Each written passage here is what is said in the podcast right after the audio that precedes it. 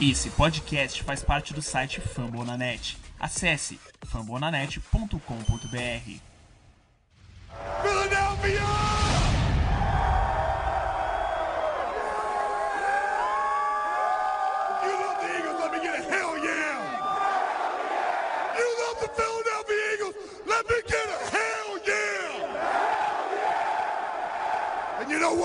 Just heard one of the best chants this past day, and it's one of my favorite, and it's new. And I hope y'all learn it, because I'm about to drop it right now. You know what I gotta say? To all those people that doubted us, to all those people that counted us out, and to everybody who said that we couldn't get it done.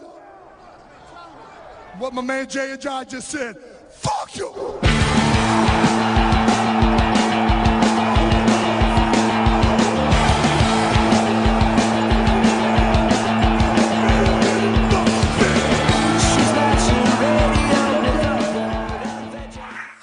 Fly, Eagles, fly! Nós somos campeões do Super Bowl 52 e para comemorar em grande estilo o retorno do Greencast Brasil, falaremos sobre a trajetória dessa conquista. incomplete. And the game is over. The game is over. The Philadelphia Eagles are Super Bowl champions. Eagles fans everywhere, this is for you. Let the celebration begin. If this is a dream, don't wake me up.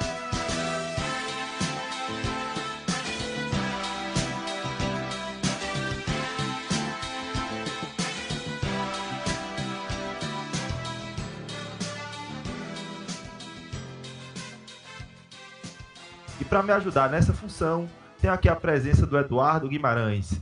Quanto tempo, meu amigo Edu? Tudo bem com você? Tudo bem, Iago? Bom dia aos nossos ouvintes. Muito feliz de estar retornando nesse espaço aqui, né? Tava com muita saudade do Greencast. Infelizmente tivemos que parar no, no melhor momento da, da, nossa franquia, né? Por questões de agenda aí, né? Mas, enfim, agora tá tudo superado. A gente espera é, seguir com esse projeto do, do Greencast nesse momento mágico para nós, né? Então, muito feliz de, de fazer esse tipo de programa, né? Vamos lá falar dessa temporada. Realmente um momento mágico e com certeza um Greencast novo e cheio de, de coisa boa, coisa nova saindo do forno vindo aí pra galera, né? Mas antes da gente comentar os principais fatos dessa incrível trajetória do nosso time, né? Eu gostaria de pedir desculpas a todos os nossos ouvintes por esse longo hiato do programa, né, que a gente não deu nenhuma explicação, mas realmente foi um motivo onde a agenda de todos os participantes ficou bem cheia e a gente não teve como continuar. Mas o que eu posso dizer é que agora o projeto do Greencast voltou com tudo, teremos muitas novidades que serão divulgadas através do nosso Twitter. Então,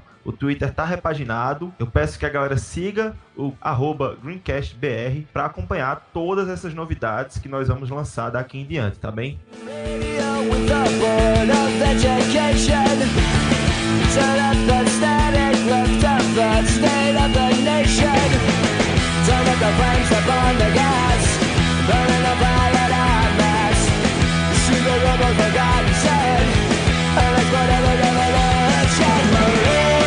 Você está escutando o podcast Greencast Brasil.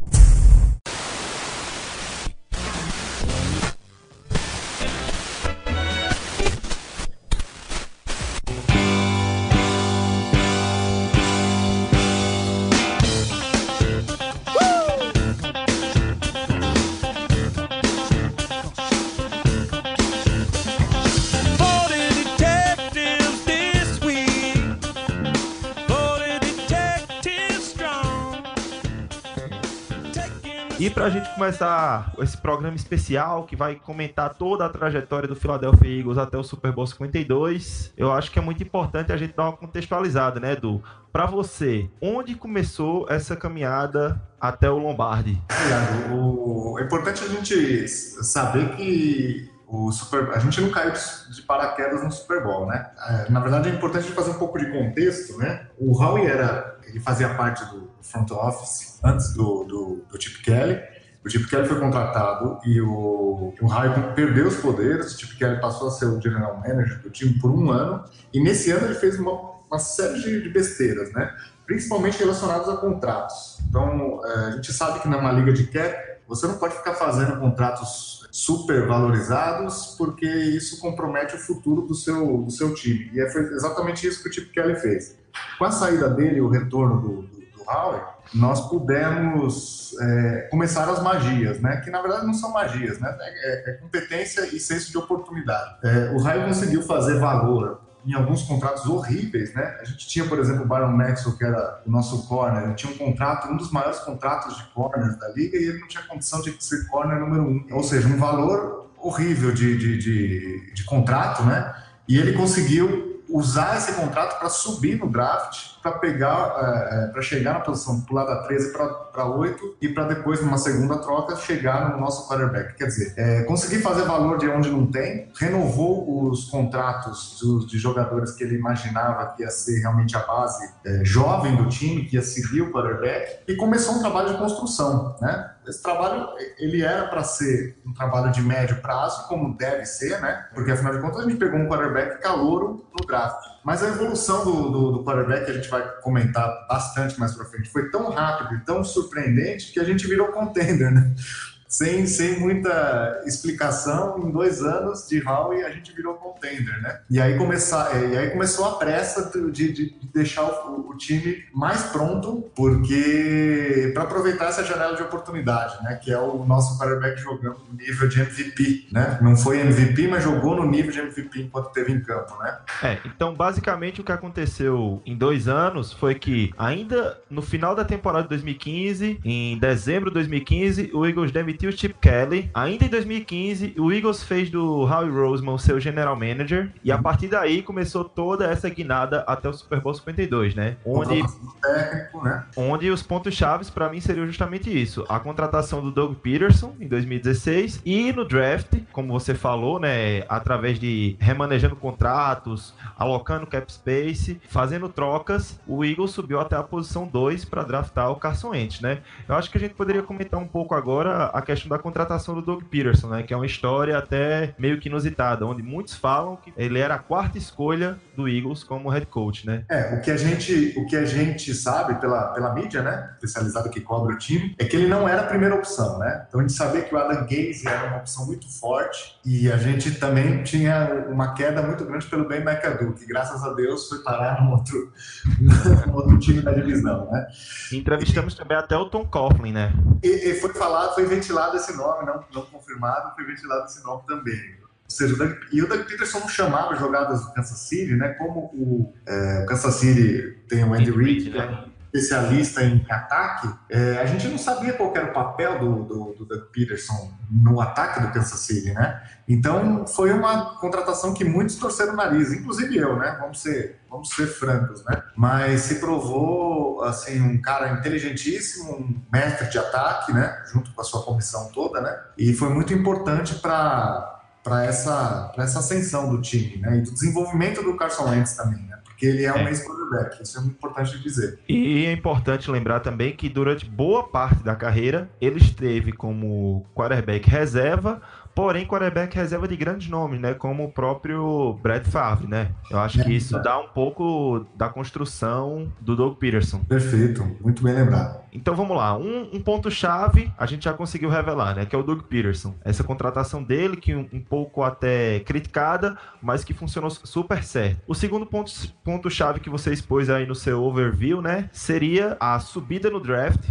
que o Harry Roseman teve. Muitos disseram que hipotecando o futuro para trazer o Carson Wentz, né? É. E aí, depois de ter draftado o Carson Wentz, nós ainda tínhamos como quarterback titular o Sam Bradford, né? E aí vem uma das histórias mais espetaculares da temporada 2016. é, aí a questão do, do, senso de oportunidade, né? Porque o Carson Wentz, como veio da segunda, vamos falar, segunda divisão do college, né? É, era mesmo. muito falado que ele não era um quarterback pronto, apesar dele ter um teto muito alto. Então ele não ia jogar, não era para ele jogar no começo. É uma temeridade, né? Ele jogar. Então a gente tinha o Bradford, que era o nosso quarterback ponte, né? Já intitulado assim, que não dava nenhum, nenhuma emoção para a gente acompanhar a temporada de 2016, né? Porque a gente tinha chegado no, no Carson Wentz, mas a gente ia acompanhar um ano ali de Bradford sem, sem muita perspectiva, né? E aí que tá. Quando você faz um trabalho competente, você se coloca em posição de ter sorte, né? E o Eagles teve sorte, que foi a contusão do Ted Bridgewater Hum, Foi um azar para ele, mas uma sorte para o Eagles, porque de repente o Minnesota, que era um time contender, se viu numa situação de que ele precisava de um quarterback starter, assim, minimamente confiável, para poder continuar eh, sendo contender, apesar eh, da contusão do, do Bridgewater, né? E com isso o valor do, do, do Bradford acabou sendo muito alto, né? Uma troca de primeira rodada e uma troca de quarta rodada. né? E aí a gente conseguiu reforçar ainda mais o time, né? Ô Edu, eu acho que tem um, um outro fator importante também, né? Que, segundo dizem, o Bradford não aceitou tão bem assim a, essa ida do Eagles atrás do, do Carson Wentz. Sim. O que eu acho que facilitaria muito o fator da troca para o Minnesota Vikings, né? Que Uhum. precisava de um quarterback e aí ofereceu bastante coisa para nós pelo Bradford, que é um quarterback, digamos que mediano, né? É, na verdade, eu, eu considero o Bradford um bom quarterback. O problema dele é que, é que confiabilidade mesmo. Ele nem sempre está disponível por conta de lesões. É, isso foi a carreira toda dele, né? Ele é um cara que teve até um pouco de azar na carreira, porque ele todo ano ele trocava de coordenador ofensivo, desde que ele jogava no Rams. O Rams mandava embora o coordenador ofensivo, cada ano era uma coisa nova, até ele sair do Rams e ir pra gente. A gente aconteceu a mesma coisa com a gente, né? A gente trocou de técnico. Ele não teve muita sorte na carreira, mas muita sorte, né? Mas ganhou bastante dinheiro, isso a gente pode falar. É um cara, o cara que ganhou mais dinheiro por minuto jogado na NFL, velho. É, ele arranjou mais uma, ele arranjou mais uma temporada aí com 20 milhões, né? Mas acho que o assunto não é Bradford, né? Já É, passou, então vamos lá. passado. Então, pegando isso aí, conseguimos o nosso novo head coach em 2016, fomos atrás do nosso franchise quarterback e em 2016, jogando com esse calouro, jogando com esse novo treinador, trabalhando no novo playbook, tivemos uma temporada 7 e 9 que serviu muito para aprendizado, para reconhecimento de pontos fortes e pontos fracos do time, onde o Howie Roseman deveria melhorar e onde o Howie Roseman deveria manter no time, né? Essa temporada de 2016. É isso aí. É, na verdade, não foi uma temporada boa. Sabe o que eu acho interessante, Iago, falar dessa temporada? É, o pessoal fala muito da, da curva de aprendizado de um quarterback. Que você, que normalmente, assim, tem duas. Ou ele começa muito mal e depois ele vai recuperando, ou, assim, o que é mais comum quando o quarterback tem potencial é ele começar muito bem, quando os adversários não têm os tapes ainda e ele tem um estilo de jogo que os caras não estão preparados. E aí, quando começam a, a- a bloquear essas potencialidades do, do quarterback, ele tem uma queda, né? E o que se fala é que isso acontece em torno de 20 jogos, que dá uma temporada e quatro jogos, né? E a partir daí, ele, ele cai, e a terceira temporada do quarterback é uma ascensão. Isso é uma curva teórica, né? Não é, não é uma verdade absoluta. E o Carson Wentz, na verdade, ele antecipou tudo isso. Ele fez tudo isso em uma temporada só. Essa é. temporada primeira, ele teve o começo muito bom e ele já teve a oportunidade de ter a queda. Então ele já teve a queda, assim, o estilo de jogo dele já foi conhecido, as pessoas começaram a, a- a manjar o que ele, que ele iria fazer e ele caiu, né? E no finalzinho da temporada, na- tudo em 2016 ainda, ele já começou a dar sinais positivos de novo. E, ou seja, parece que ele, como tudo que envolve Carson Wentz, ele comprimiu essa curva e proporcionou que ele fizesse no segundo ano o que fez, né? Aqui sendo bem realista, né? O nosso menino é um prodígio, né?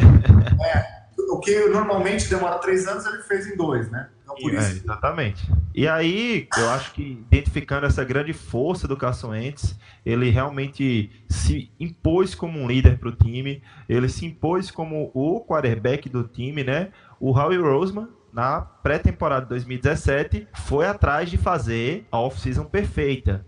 Aproveitando justamente aquilo que você tinha falado, né? Da oportunidade. Então, o- em 2017, o Howie Roseman trouxe alguns jogadores como Timmy Jernigan, defensive tackle, Legarrette Blount, Chris Long, Patrick Robinson, né? Que é uma, foi uma contratação aí realmente muito importante pra gente durante a temporada, mas que até o training camp não tinha surtido nenhum resultado. Muitos falavam até que ia ser cortado. É, acho que depois do início da temporada teve a troca pelo Darby, né? Ou foi na pré-temporada? E na... Foi durante a pré-temporada. Que o. Eagles, é, o Eagles se, se, se viu numa situação muito deep né, na, na posição de wide receiver e completamente raso na posição de corner, né? E aí a gente trocou o Jordan Matthews pelo Darby mais uma terceira. É, enviamos uma escolha de terceiro round pro Bills, mais o Jordan Matthews pelo Ronald Darby, né? E também fomos atrás de Alshon Jeffrey, aquele Prove It Deal, né, de 15 milhões durante um ano. Trouxemos para dar profundidade ao corpo de recebedores o Torrey Smith. E na, na semana 8, né, quando o time percebeu que realmente poderia ter uma, uma chance de, ganhar um, de chegar aos playoffs, chegar ao Super Bowl, trouxemos o Ajay numa troca com o Dolphins que eu achei super barata, né? Uma escolha de quarta rodada pelo Ajay, né? Ou seja, o Harry Roseman, ele percebeu essa janela de oportunidade e ele fez de tudo para dar a gente vê como a maioria dessas contratações elas foram todas de ataque, né? De defesa a gente tem o Jernigan, o Long e o Darby e o Patrick Robinson, né?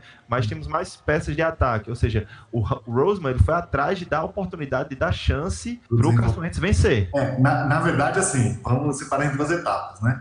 Eu acho que na pré-season de 2017 ele focou em dar armas e que favorecesse o desenvolvimento do Carson Wentz, que acho que era o principal objetivo. Então, o, o Eagles não almejava é, voos mais altos, na verdade. É, tanto que isso é verdade, que no, no, draft, nós draftamos na segunda rodada o Sidney Jones, que nem ia jogar. Quando você drafta um cara que não vai jogar, é porque você não está esperando nada para 2018 agora né? Senão a gente ia draftar um, ia draftar um jogador que pudesse contribuir. Segunda rodada a gente tem, teria condição disso. Ou seja, não era, não, não, não era o plano chegar tão longe, né? Mas era, é, era fazer um trabalho consistente.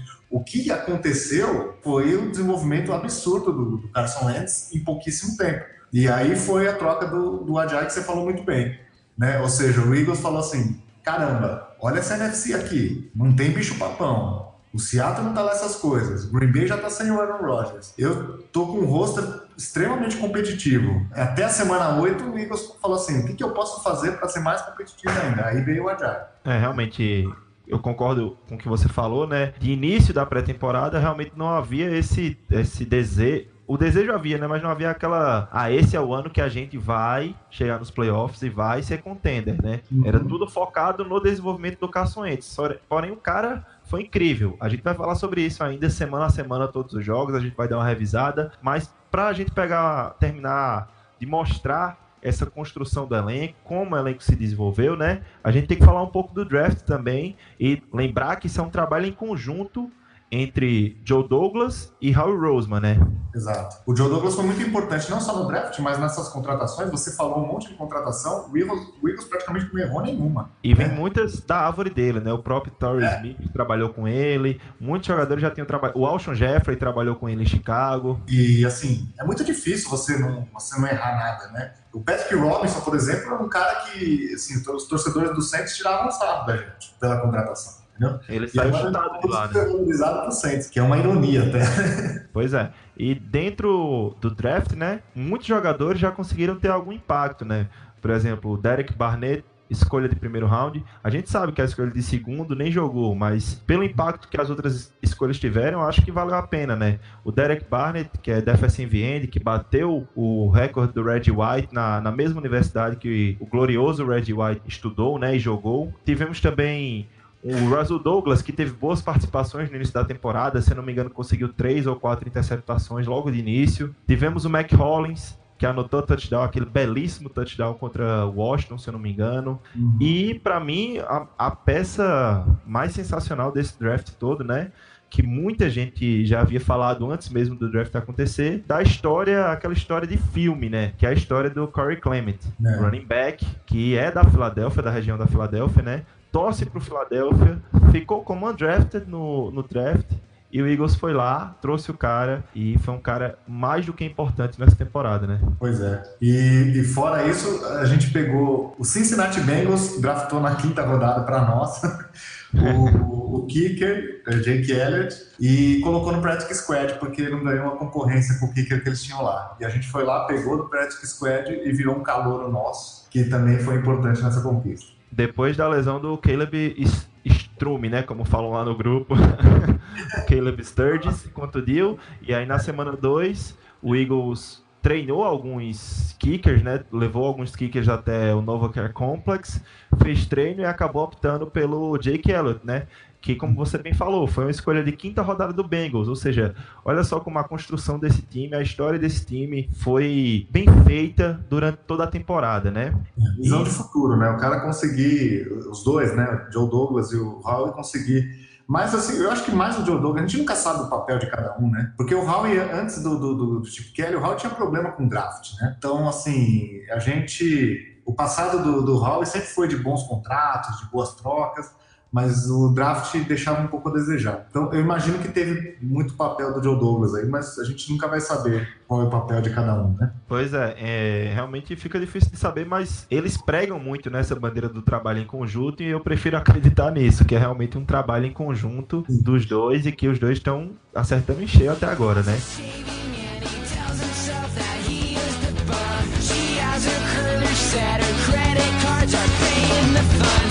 not that old.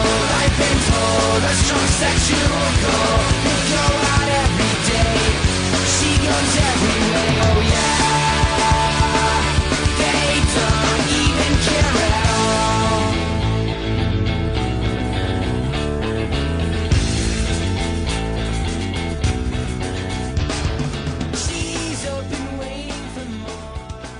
E realmente, após essa montagem do elenco de pré-season, de draft, de training camp, começa a temporada 2017 da NFL, né? E muitos colocavam o New York Giants como favorito da NFC East por conta da temporada 2016, onde a defesa do Giants foi extremamente é, produtiva, né? E muita gente não acreditava que o Eagles pudesse ter a campanha que teve.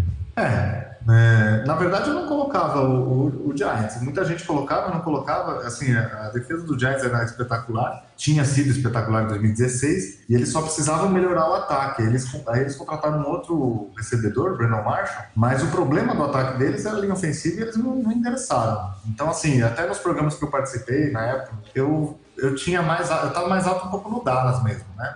Porque o Dallas tinha sido um time 13-3, base do ataque deles era o Zeke, e eu achava que isso ia permanecer. Mas aí o Dallas, ele também sofreu pela falta de profundidade, né? Não, não dá pra gente, assim, eles botam a culpa em contusão, né? Os Skip Bayless, o pessoal, eles colocam a culpa nas contusões, mas assim, na verdade, foi a falta de profundidade. Se você, se você tem uma contusão, por exemplo, do Shanley e o seu time acaba... Faltou o Shanley, né? É, se o seu time acaba simplesmente porque você tem uma contusão, então desculpa, seu time não é. O que é... me parece é que o Dallas Cowboys estava condicionado ao Shanley e ao Ezekiel Elliott. Pois é. E esses dois, nem o ataque funcionava, nem a defesa funcionava. Mas aí você pega tudo que o Eagles sofreu nessa temporada, vamos, vamos partir um pouco já para esse lado das contusões. Perdemos Jordan Hicks, principal linebacker do time, o cara que chamava as jogadas da defesa, chamava os posicionamentos da defesa. Perdemos nosso kicker titular, Caleb Sturgis. Perdemos nosso left tackle titular, glorioso, grandíssimo Jason Peters. Futuro Hall da Fama da NFL. É, futuro Hall da Fama da NFL. Perdemos na semana, lá no final mais pro final da temporada, o Carson Wentz. Ou seja, se você não tem profundidade, cara, você realmente não chega a lugar nenhum. Exatamente. E aí, para revisitar um pouco essa temporada gloriosa, a temporada do time que ganhou o Super Bowl 52, como é bom dizer isso, o Philadelphia Eagles, campeão do Super Bowl 52, nós vamos revisitar a temporada dividindo a temporada regular em três partes. Primeiro da semana 1 até a 4, depois da 5 até a 12 e depois o final da temporada regular para depois poder comentar os playoffs, né? Começando pela semana 1 até a 4, né? Foi a semana que surpreendeu um pouco, né? Começando por aquele jogo em Washington. Todo mundo colocava que era um jogo muito difícil, principalmente por ser fora de casa contra o rival de divisão. E logo na primeira semana, o Eagles foi, foi lá em Washington e venceu o Redskins por 30 a 17. E com a revelação de um talento que veria ser a um dos talentos mais importantes dessa temporada, na minha opinião, né? Que já era o desacreditado Nelson Aguilar.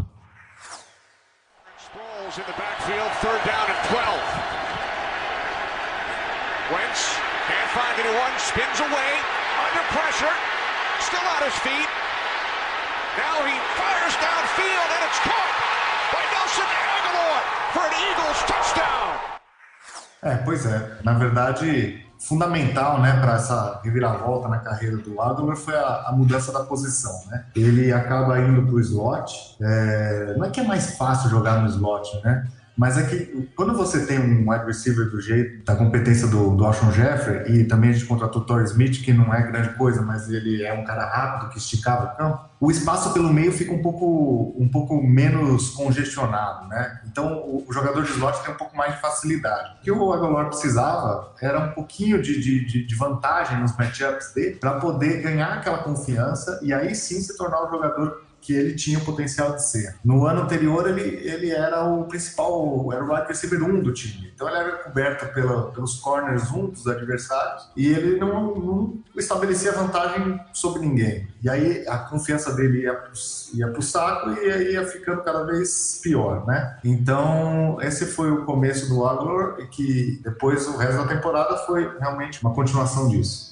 Nesse primeiro jogo, né, do 30 a 17, é meio que um placar mentiroso, né, porque foi um jogo muito difícil e parelho até o final, né? Faltando dois minutos pro fim do jogo, o placar tava 22 a 17 pro Eagles, né? E aí, como a defesa forçou um fumble no Cousins, a gente acabou marcando mais um TD, né? Eu acho que é muito marcante pro Aguilar, porque ele marcou o primeiro touchdown do time na, na temporada, né? E ele teve uma partida muito boa, foram seis recepções para 86 jardas e um touchdown. Ou seja, para um cara que vinha sendo escorraçado há duas temporadas e que era o, a escolha de primeiro round, era para ser o grande diferencial do time, foi um ponto de virar a chave ali e mostrar que era um novo jogador, se aproveitando dessa posição do slot, né? Que realmente é um pouco mais tranquilo. É isso aí. Acho que passando bem por esse jogo. Lembrando, né? Faltando um pouco para as contusões também, nessa primeira semana nós já sofremos duas quedas, né? O nosso líder de special teams, o Chris Margus, que é safety reserva, mas na verdade se destaca no, no Special Teams e é o líder do Special Teams, né? E o Darby, que a gente foi lá, fez a troca por ele,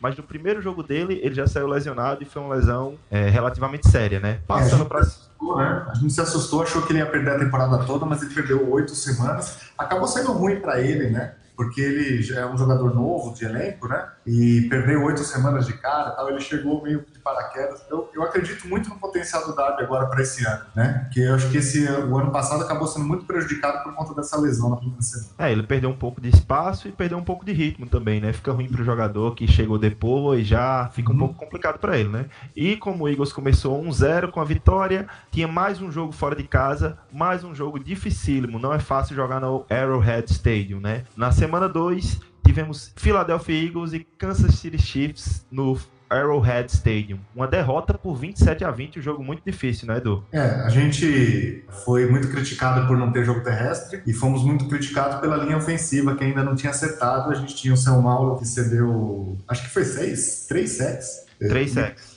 É, e o Wade sofreu seis sacks. Ou seja, tinha muitos pontos de melhoria, mas eu gostei desse jogo. Eu gostei desse jogo se me perguntassem no começo da temporada qual jogo que o Eagles, se, eu tivesse dois jogos que o Eagles iria perder, eu falaria um desse, porque é um jogo super difícil, jogar lá não é fácil. E apesar do, do, dos problemas que o Eagles teve, ele se mostrou competitivo contra um time que a gente imaginava ser um dos melhores times da AFC. Então, apesar da derrota, o jogo foi duro e essa dureza me fez ficar otimista. Pois é, e foi importante também esse jogo. É, como você falou, realmente todos falavam isso. Acho que a maioria achava isso, que se tivesse um jogo que a gente dissesse que o time possivelmente perderia, seria esse jogo. É importante lembrar também que no começo dessa temporada, o Kansas City começou muito bem, eles estavam muito bem no começo. E jogar em Arrowhead nunca é fácil, né? Porém, o Eagles nunca teve morto durante esse jogo. Sempre teve chance de empatar o jogo até o final no Hail Mary, né? E nessa segunda semana, mais um, um jogador contundido, né? O Caleb Sturge se contunde e fica fora do Eagles até o final da temporada, porque trouxe, trouxemos o belíssimo kicker Jake Elliott, que já na semana 3 foi o herói da vitória em cima do New York Giants por 24 a 21, com aquele kick de 61 jardas.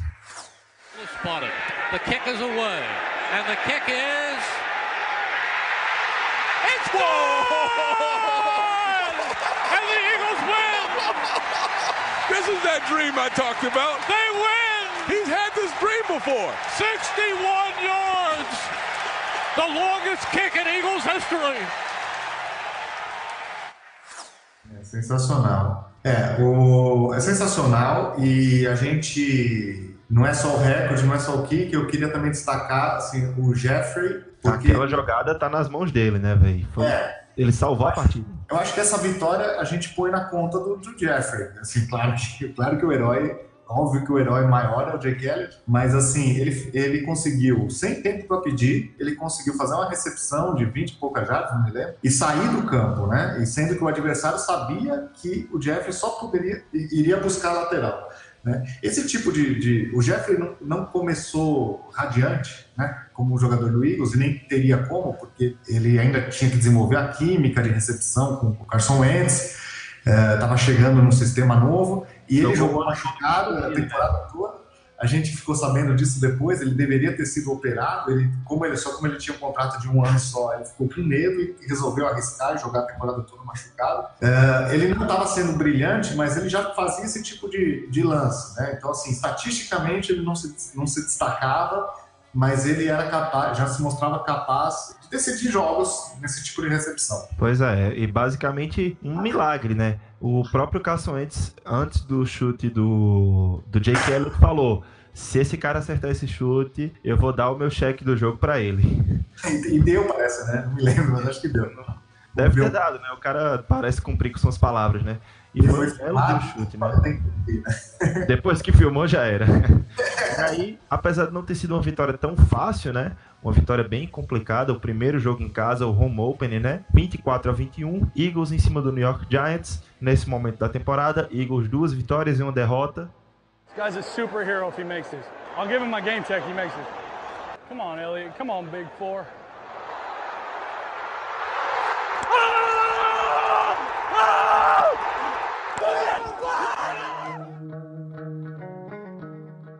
Vamos para a quarta semana. Que aí é um jogo que muitos disseram que seria fácil, mas eu nunca acreditei nisso não, porque eu acho que o time do Chargers é um time que tá pronto e falta pouca coisa para se tornar um dos melhores times da liga, viu? Na semana 4 nós viajamos até Los Angeles, que apesar de ter viajado até Los Angeles, foi um jogo em casa, né? E vencemos o Chargers por 26 a 24. O Chargers que vinha de três derrotas, mas eram três derrotas meio que mentirosas, né? É, tinha nessa Aí tá. conta aí, tinha dois chutes errados do, do kicker coreano Cool, né? Trocadilhos à parte. 0-2, eles começaram só por causa de dois chutes errados do coreano, né? Falar o nome dele. Então, realmente, e o Chargers, eu, eu sou.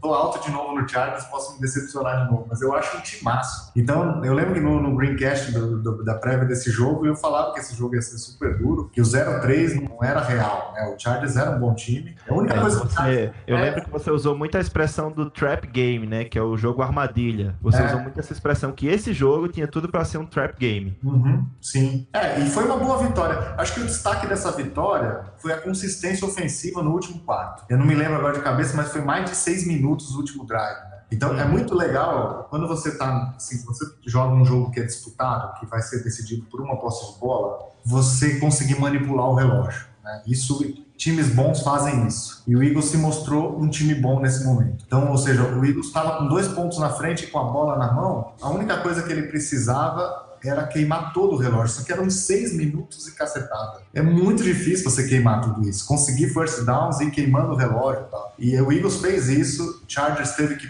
queimar os seus tempos, teve o two minute warning e o Eagles foi queimando, queimando, queimando e o Chargers não tocou na bola. Essa é a parte positiva dessa vitória. Só para contextualizar um pouco pra galera, né? Nesse jogo, o Eagles teve 214 jardas corridas, tá? Em um total de tempo de bola de 39 minutos e 18 segundos. Então, realmente o que você falou aí se encaixa com esses números, né? Foi uma consistência ofensiva muito grande no final do jogo, fazendo com que a gente segurasse essa vitória por 26 a 24. E aí a gente vai para o meio da temporada agora, né? Vamos falar das semanas 5 até a semana 12.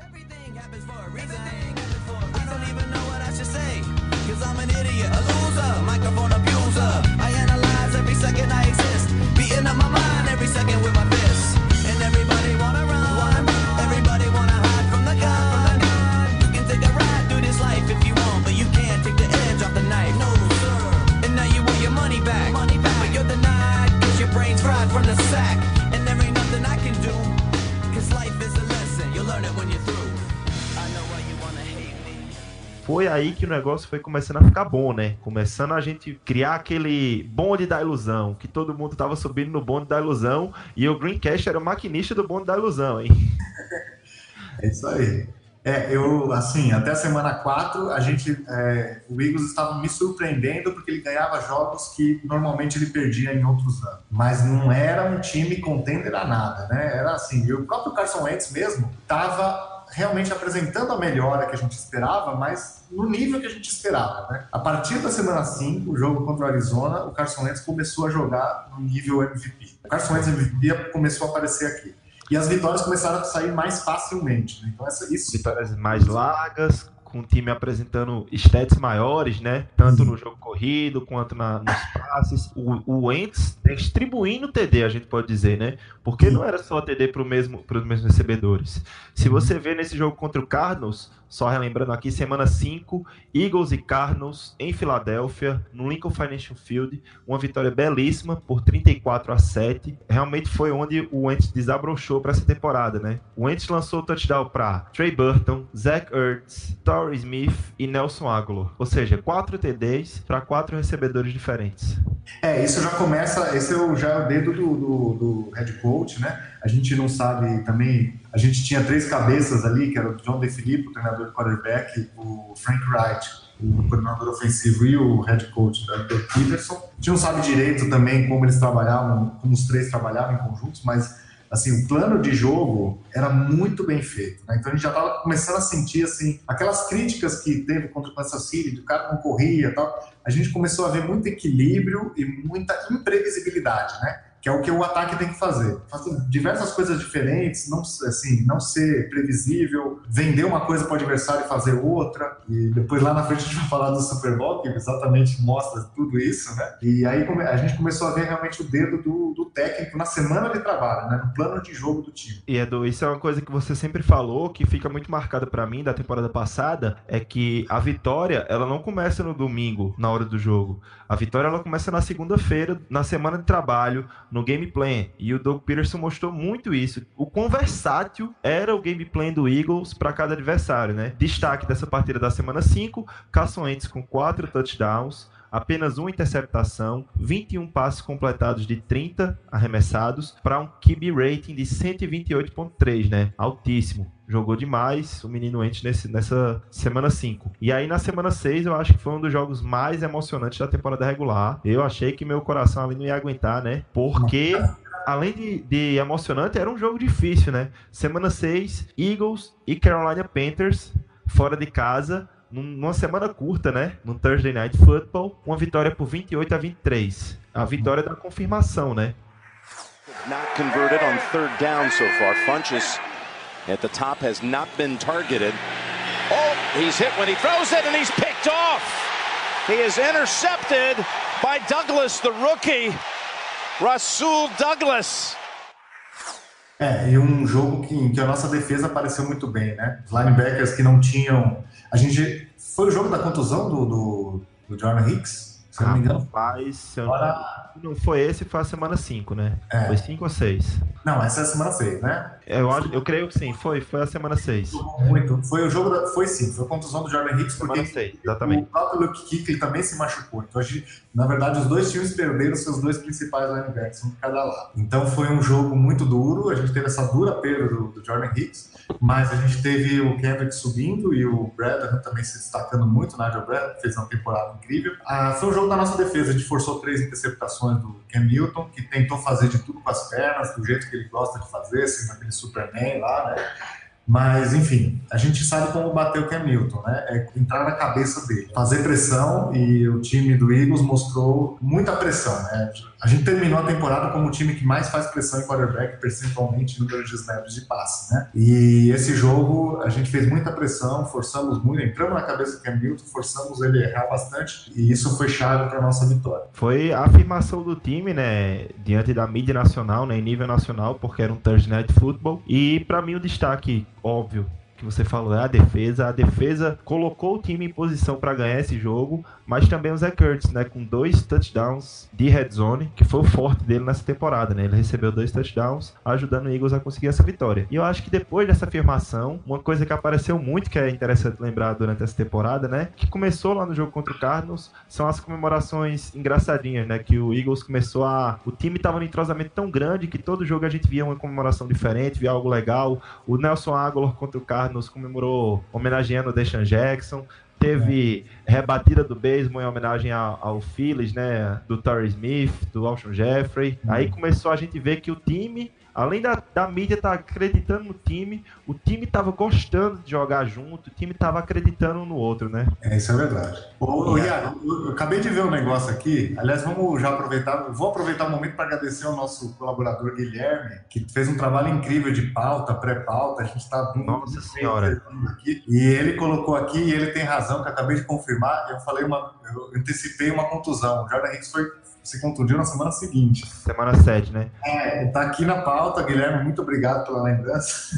Tá Só para a galera ter, ter um, uma noção, né? A gente sempre sofreu muito com isso, com do, um que dificultava muito o nosso trabalho era edição do Greencast e a pré-produção do Greencast. Hoje nós temos duas pessoas que estão nos ajudando bastante. Queria agradecer o Thiago Lanes, que ele está fazendo toda a parte gráfica do Greencast e toda a edição de áudio do Greencast. Vocês vão ver, vai ficar muito bom, tá ficando muito bom. E queria agradecer o Guilherme Paglia, que está fazendo uma pré-produção dos nossos podcasts incrível. O cara fez pauta, a gente tá com material de apoio longo aqui, extenso, com muita coisa boa, por isso que a gente está conseguindo passar tanta informação com precisão e ainda assim a gente erra um pouco, né, Edu?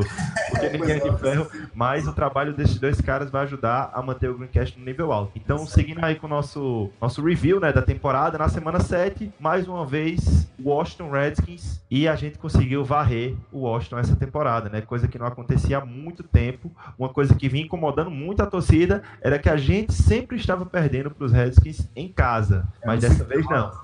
Na Cinco semana derrotas. 4, 34 a 24. É Como é, Edu? Cinco derrotas seguidas? Antes, dessas, antes dessa temporada, a gente, a gente tava com muito azar com o Cousins. Parecia que o Cousins tinha, tinha uma fórmula de ganhar da gente, né? Então a gente não tava, não tava dando sorte, mas essa temporada a gente conseguiu bons resultados. Cinco derrotas em casa pro Redskins é preocupante, não, né? Cinco, acho que, se eu não me engano, você tá falando besteira porque você não tá na pauta também, tô tirando na minha cabeça, né? Ah. Eu, eu, se eu não me engano, eram as últimas cinco partidas contra o Redskins, ah, onde for, antes dessa temporada tinham sido derrotas. Mas eu creio que fazia uns dois ou três anos também que não vencíamos o Redskins no Lincoln Financial Field, né?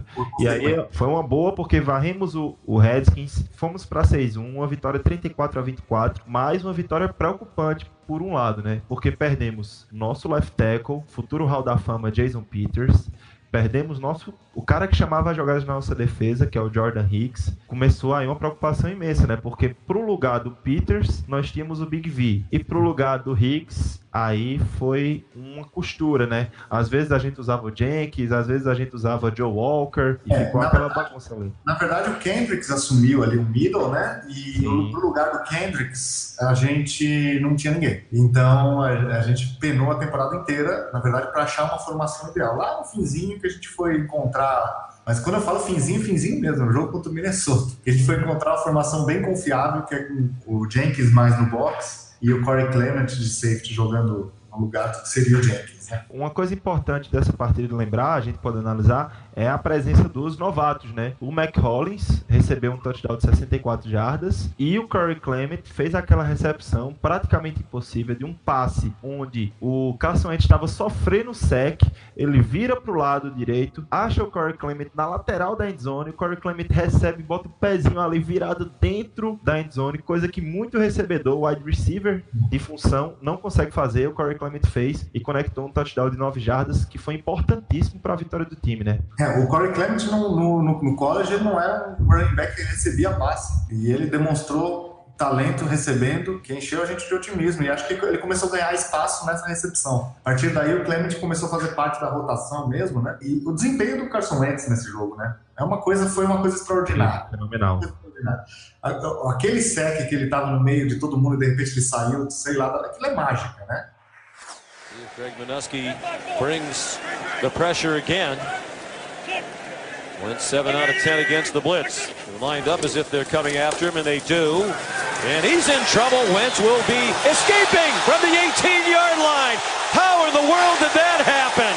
First down out to the 44-yard line. Was he down? Where did he go? Amazing. He came out of a pile of bodies. E esse touchdown também. Ele lance, Aquele lance ali é, é, um dos lances que mais repete quando passa preview do jogo, quando passa preview da temporada, né? O cara tava amontoado de DL e OL em cima dele e ele conseguiu fugir daquilo ali e conseguiu first down. E inclusive mais um jogo com o rating de quarterback acima de 120, né? 126.3 para o Carson Wentz, com quatro touchdowns lançados e apenas uma interceptação, bem parecido com aquele outro jogo lá que ele teve o rating de 120, né? Logo após essa vitória em cima do, do Redskins, tivemos outro jogo em casa, dessa vez contra o São Francisco 49ers. Uma é. vitória de 33 a 10, né? Relativamente fácil. Eu acho que esse jogo aí não tem muito que o que esperar de diferente disso, né? É, foi uma vitória fácil porque o time do, do Niners era fraco e o estava jogando pela primeira vez como titular o Betea. É, a gente, na verdade, não fez um bom jogo. O jogo não foi bom. Talvez tenha sido o jogo mais fraco do, do Eagles. E a vitória aconteceu realmente pela, pela fragilidade. Não, não foi o pior jogo. A gente vai falar do pior jogo depois. Vai falar, vai chegar lá no final. Aquela porcaria do Natal ali que deixou a gente cheio de pessimismo, né? Mas enfim, esse jogo não, não teve muito destaque, não. não pra mim, o um lance mais legal foi só o retorno pra TD, interceptação pra TD do Jalen Mills, né? Que tinha até uma brincadeira interna que o Jim Schwartz, nosso coordenador defensivo, brincava com ele que o Jalen Mills conseguia a interceptação, mas não conseguia nenhuma jarda depois que interceptava os jogadores. É verdade. E ele foi lá e provou, saiu sambando pra um lado, pra um outro. É, Acho que alguém da OL acabou até contundindo o cara do, do São Francisco, né? Pegou na órbita do olho ali, foi um lance meio polêmico. Ele mas... no olho. Foi no olho. E acho que foi. Não teve muito. Nada de muito interessante nesse jogo, não. A única coisa importante foi que veio a vitória e o Eagles estava naquele momento sete vitórias e uma derrota apenas. É. E aí, para mim, vem um dos jogos que foi um dos jogos mais legais de se assistir. Na semana 9, Philadelphia Eagles e Denver Broncos. 50 21 a 23. É, o, o Eagles tem que pagar a passagem para ali todo ano, né? Porque esse foi o jogo que eu fui, né? E no ano anterior é do, é do é o amuleto do Eagles, galera. É o cara mais pé quente que eu já vi. Em minha defesa, apesar de só ter ido um jogo, também foi vitória, viu? É, então, pois é. é. O Greencast tinha... é pé quente, o Greencast é pé quente. É, Pois é, o Greencast é. Eu tinha ido no ano anterior contra o Atlanta, o Eagles era um time bem pior que o Atlanta. O Atlanta foi pro Super Bowl aquele ano e foi a melhor partida do Eagles. Melhor partida. Eu tô, eu tô com sorte mesmo. Esse jogo foi sensacional, né? Porque foi um domínio avassalador, foi uma atuação irrepreensível do ataque inteiro, Carson Wentz, foi a estreia do Ajay. Smart. O Jay Ajayi, we were told line up for about 12 plays. This is a big one. looking for the angle. Ajayi dives. Touchdown, Eagles. Jay Ajayi in his Philadelphia debut. Então, como eu disse anteriormente, o Clemente é, já estava fazendo parte da rotação ali. A gente basicamente tinha drive que a gente era cada running back cada running back uma descida, né? Sincronizada, assim. Então, era, se olhava para o campo, tava lá 30, 26, né? os números do, dos running backs, né? 30, 26, 29, 30, 26, 29, 30, 26, 29. É, diversificou, a gente atacou de todas as formas. Zach Curtis não jogou aquele jogo, tinha uma certa preocupação, porque a, a, a secundária do Denver era um pouco respeitada ainda naquela, naquele momento. E o Trey Burton entrou e fez a mesma coisa que o Zach Trey Burton jogou muito bem. Ali eu acho que foi onde ele conseguiu o jogo que ele se impôs, né? E conseguiu esse contrato que ele conseguiu é. com o Chicago, né? Pois é, exatamente. Não, mas ele mostrou realmente talento recebendo bola, que ele, é, ele deveria ser um, um tight é, titular de outra franquia. Naquele momento, assim, a gente falou, esse cara é um cara titular de outra franquia, ele não vai ficar no Eagles por conta disso. Destaque para mim, duas coisas se destacam nesse jogo, né? Corey Clement, era aniversário do cara, e aí parece que o time tentou dar um presente a ele, conseguiu, e ele se deu esse presente também, né? Três touchdowns anotados, sendo um recebendo e dois correndo, né? E para mim, aquela o touchdown pro Alson Jefferson, né? O primeiro touchdown do Eagles. É. Para mim, aquele lance é mostra o quão é versátil o nosso ataque, né? Legal. E engraçado que foi a estreia do, do não, não foi a estreia que acho que ele contra o São Francisco ele jogou também, mas jogou o Nick Foles, né? E ele entrou em campo sofrendo fumble e recuperado por dentro, por dentro. Pois é. E depois ele ainda teve a chance de lançar para touchdown, até até que fez uma partida boa, né? Mas o primeiro lance do Nick Foles foi um, um fumble. Um fumble. Mas é isso mesmo, o cara tava, vamos dizer, frio, né? É. E depois dessa semana 9, o Eagles chega na sua bye, né? Que é a semana de descanso, com um recorde de 8 vitórias e uma derrota, um recorde sensacional. E aí é uma época muito oportuna esse bye na semana 10, né? Porque faz o time recuperar o gás para esse sprint final. Diferente do que aconteceu na temporada passada, onde o Eagles começou muito bem, mas logo de início teve o seu bye, né? Na temporada 2017, não. O time começou muito bem e veio encontrar o bye só na semana 10, que aí dá para dar aquela regenerada pro sprint final. É. Você tem alguma coisa a acrescentar pro bye, não, né? Não, não quero falar sobre o bye. E aí nós fomos até Dallas, até Arlington, né? Deixa eu corrigir isso aqui, né? Que Dallas não tem estádio, quem tem estádio é Arlington. Para enfrentar o Dallas Cowboys. Nova York também não tem, tá? Nova York também não tem. Não fica nem no estado de Nova York. fica em New Jersey, né? Tem, é bom é. lembrar isso. E aí nós fomos até Arlington para enfrentar o Dallas Cowboys, né? E vencemos por 37 a 9. Sem Zeke, sem Shanley, ou seja, sem Cowboys. Segundo o Skip Bayless, né? É, e sem o Tyler Smith também, né? No left tackle. Sim, sim. Eles mostraram que eles estão, estavam sem profundidade, né? Porque na, na, naquele aquele Eagle já estava sem o Jason Peters, sem o Sproles, que a gente não falou, mas ele já tinha se machucado, falou, né? sem o Jordan, Jordan Hicks. E, ou seja, destaques importantíssimos, é, jogadores importantíssimos para várias unidades do nosso time também, né? Pois é, pô. O nosso, o nosso left tackle era o Halapulivari Vaitai, né? Me mostrando aqui um pouquinho sem querer. o, o Vaitai, né? Que é um calor que foi muito questionado, mas que deu conta do, do recado, digamos assim. Para mim, o, o interessante desse, dessa partida com o Cowboys foi que a gente provou, mostrou a verdadeira face do Dak Prescott. Uhum. A gente mostrou que Dakota Prescott não é isso tudo que falam dele, né? Que ele precisa realmente do Zeke, que ele precisa dessa OL do Cowboys funcionando em alto nível, né? E é. eu acho que depois dessa temporada, ou nessa disputa que será eterna, caso ambos os QBs continuem nos seus times, né? O Carson Wentz mostrou. Ela vai, durar, ela vai durar quatro anos. é só o tempo do contrato do Dak. É, ele mostrou que, eu acho... o, o Ents tem tudo para ser melhor que o deck nos próximos anos, né? Ah, ah, acho que sim. Tanto que o Ents é de primeira rodada e tal. É, mas aí também eu acho muito cedo para decretar que o Dak. Eu acho que ele pode. O Dak pode no máximo ser um quarterback competente para, assim, com uma boa defesa, com um bom jogo terrestre, ele é capaz é, não de conduzir seu time, mas de simplesmente não pôr tudo a perder. Ou não. Eu não também. queria contar o segredo pro, pro Cowboys, não, mas é só construir ao redor do cara, né? Que aí ele vai funcionar um pouco melhor. Já tem o Zeke, ajuda o cara na OL, ajuda o cara com o recebedor, que eu garanto que ele pode ser um quarterback decente. Eu também não tenho todo esse hate com, com o Dak Prescott, não. não e aí, mais uma vez. Muito melhor. não, a única diferença é que o nosso é sensacional e o deles é mediano. É. E aí, é, mais importante dessa é. partida, Eduardo, eu acho que é a partida do Derek Barnett, né? Que foi. Ele teve é. dois sacks nessa partida. Pois é.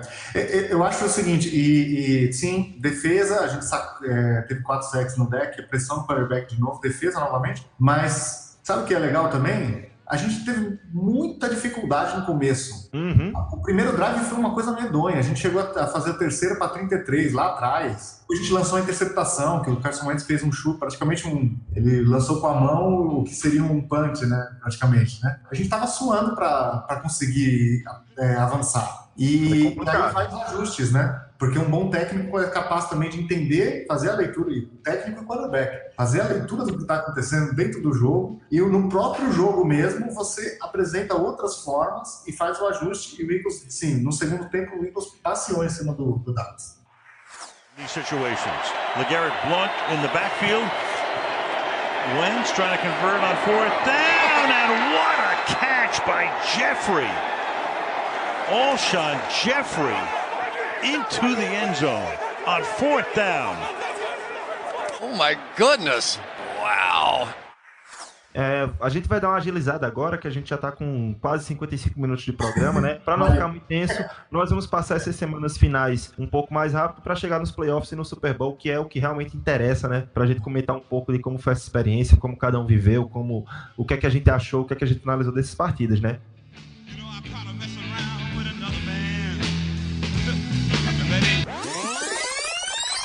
Está escutando o podcast Greencast Brasil.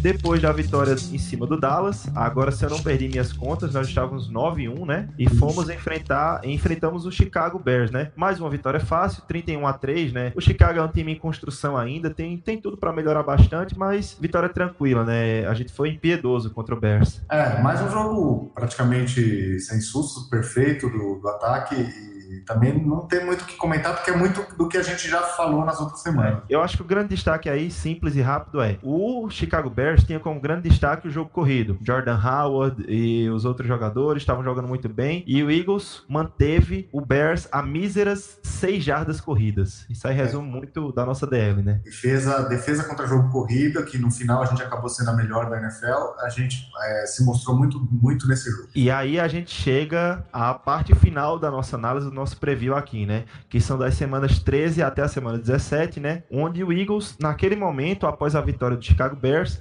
tinha a melhor campanha da NFL, porém era desacreditado por muitos ainda, tendo que se provar, né? Que... É, tinha adversários mais. diziam que a gente tinha adversários mais fracos, e agora a gente ia pegar duas, duas pedreiras, né? Seattle e Rams, na sequência. É, e ambos fora de casa, né?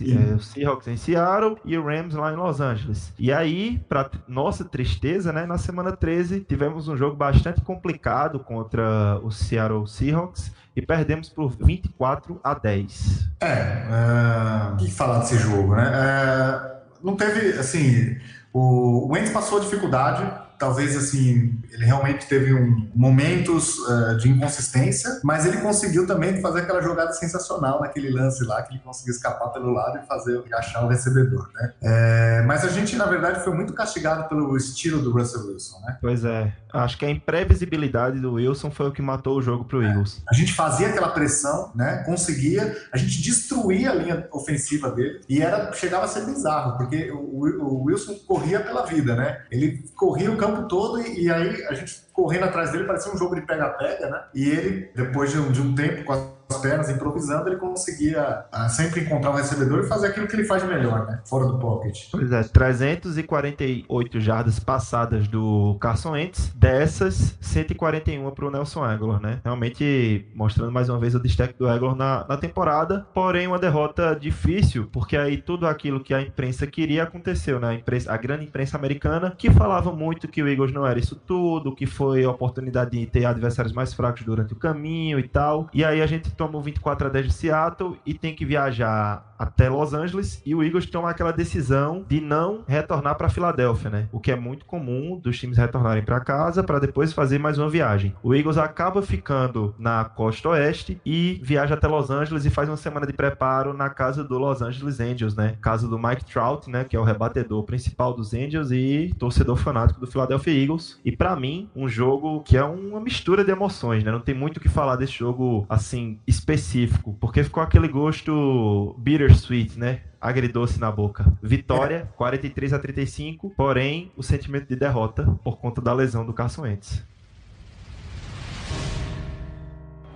Well, nobody wants to see this. Carson Wentz is going off to get looked at in the locker room. We'll show you the hit again. You'll get a better idea of what he went through. He's a uh, torn ACL. A big target. He got hit hard. Torn ACL, uh, it appears, yes. Mm, what the report I got this morning was just ACL. Yeah. Thought you guys have grown long enough to throw the touchdown. Carson's your quarterback, MVP candidate. Can your team overcome? You sure can. Heck yeah. Um, we overcame a Pro Bowl left tackle. Um, we overcame our middle linebacker. We've overcome a running back. We've overcome a, a, a core special teams player this year. Our kicker this year. Uh, this is no no different. Um, you know, yeah, he is the quarterback of our, of our football team, um, and uh, each one of these guys that I mentioned is tough to replace. Tough to replace. But you know what? The reason we went out and got Nick Foles is for reasons like this and for situations like this. And uh, um, I'm excited for Nick, obviously. I hate it for Carson Wentz. I hate it for.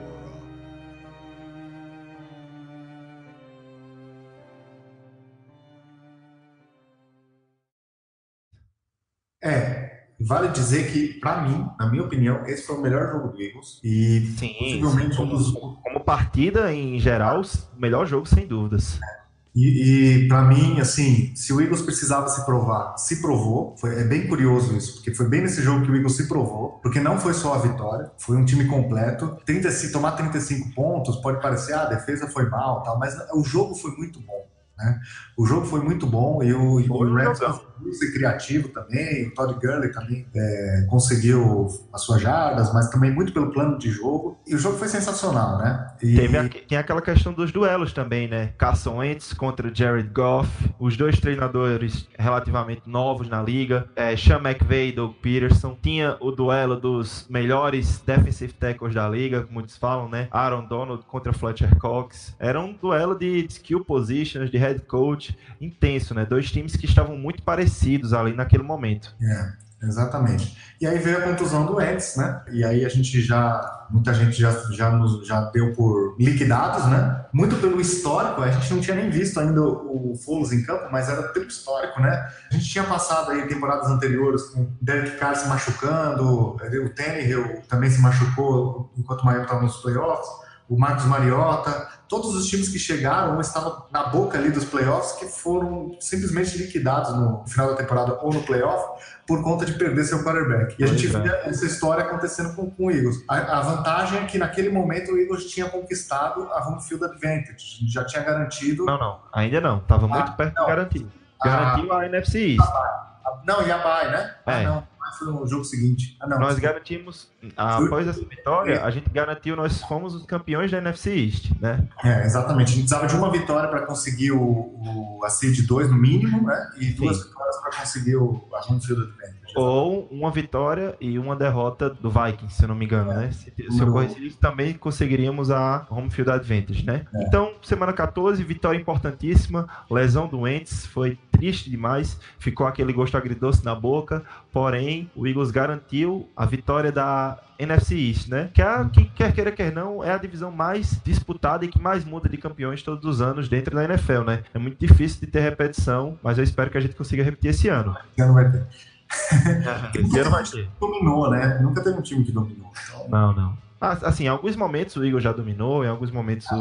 mas é muito difícil lá atrás. E aí, depois dessa vitória, vamos para a semana 15 em Nova York, em Nova York não, em New Jersey, contra o New York Giants, uma vitória por 34 a 29, né? Onde o Foles surpreendeu muita gente, muita gente nesse jogo, não, Edu? É, o, o Foles lançou para quatro touchdowns, ele me surpreendeu, ele jogou relativamente bem, ele mostrou ser aquele quarterback que não faz mágica que o, que o Wentz faz, mas ele pode ser um cara decente. Mas a defesa foi muito mal. Não... Foi o ponto baixo desse jogo, né? A defesa. Foi um ponto. E fora da curva, né? Porque a defesa estava indo bem. Então, assim, a gente tomou 500 jardas do Eli Manning. Muito do mérito do plano de ataque também. É uma porcaria o técnico McAdoo, né? O técnico de Giants mas ele, nesse jogo, ele teve muito mérito, porque assim, ele sabia que o, que o Eagles ia fazer pressão, o que, que ele fez? Um plano de jogo totalmente baseado em passes curtos. Abusou do slant route, né? É, os double moves e tal. E realmente ele pegou a nossa defesa desprevenida e, e conseguiu uh, fazer um, um bom jogo, né? Aliás, o Giants conseguiu complicar os dois jogos, né? Os dois jogos.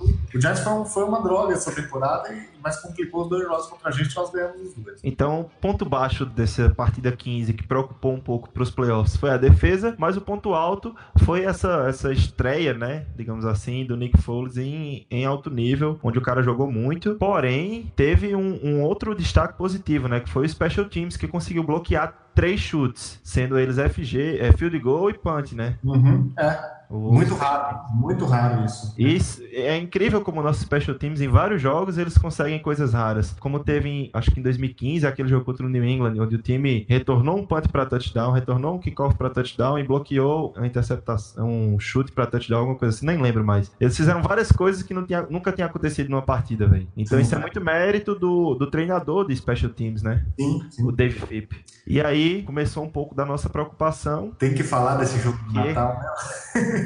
Porque o penúltimo jogo da temporada é, vencemos, mas ficamos preocupados. Vencemos o Oakland Raiders por 19 a 10, mas o Foles e o ataque do Eagles foi horrível, foi sofrível. O ataque não fez por merecer. Em nenhum momento o ataque fez por merecer ganhar o jogo. A defesa sempre colocava o ataque em posições melhores e sempre deixava o Eagles ainda vivo no jogo, porque o ataque não fazia parte dele. Era um desespero. É, chegou no ponto final do jogo que o, o Oakland estava com a vitória na mão e o Mal Malcolm Jenkins simplesmente arrancou a vitória da mão deles. Ele forçou um fumble, tipo, a bola estava na mão do, do, jogador do Oakland e ele simplesmente forçou o fumble e eles estavam já em posição de field goal, eles iam virar o jogo. O ataque do Eagles não tinha, desculpa, ele já estava na frente, né? Eles não tinham, o, o ataque do Eagles não, não mostrava força para reagir, né? Então a gente iria perder aquele jogo se não fosse o Malcolm Jenkins arrancar da, da mão. Então foi uma vitória da defesa e muito preocupante, porque ali a gente falou, ah, meu, o Foles mostrou ser um, assim, naquele jogo ele mostrou muito do, do Foles do Jeff Fisher, né, do Rams, né? Um Foles horrível, né? E preocupante pra gente porque estávamos na porta dos playoffs, né? É, e a gente conseguiu a vitória que garantiu o home field advantage. Então, de novo, amargo e doce, novamente, né? A gente é. ia jogar as duas partidas em casa dos playoffs, mas a gente ia jogar com o Nick Foles que não estava inspirando confiança. Não estava inspirando confiança mesmo. E aí na semana 17, eu acho que a gente nem precisa comentar muito, né? Perdemos pro, é. pros Cowboys, mas um jogo chato, difícil de assistir. O Eagles foi toda reserva. Nate Sudfeld tentou fazer alguma graça ainda. Jogou até relativamente bem, mas não tem muito o que comentar não desse jogo aí não. E aí... Foles o Nick Foles só, foi, só jogou o suficiente para ter mais uma interceptação e deixar a gente mais preocupado. Foi, mais preocupado ainda. só para fazer um pouco mais de raiva e deixar a gente nervoso. E aí chega aquele momento mágico do ano.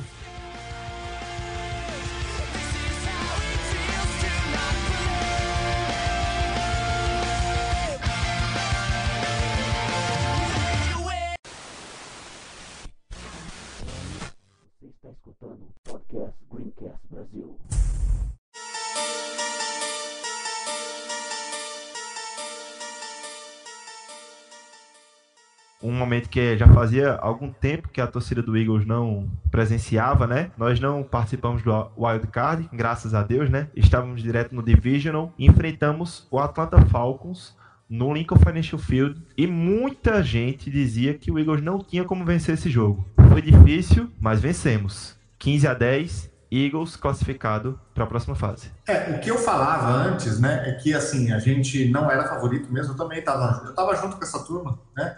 Mas a gente tinha condição de vencer como? Deixando o jogo num placar baixo. A defesa tinha que ser capaz de deixar o jogo num placar baixo e o plano de jogo tinha que ser o suficiente para o Foles não estragar tudo, né? Que a gente estava com aquela imagem do, do, do Oakland, né? O primeiro tempo foi um pouquinho difícil, né? E o ataque não foi bem também, o Foles também não estava bem. E, e, aí vieram os ajustes do, do Doug Peterson.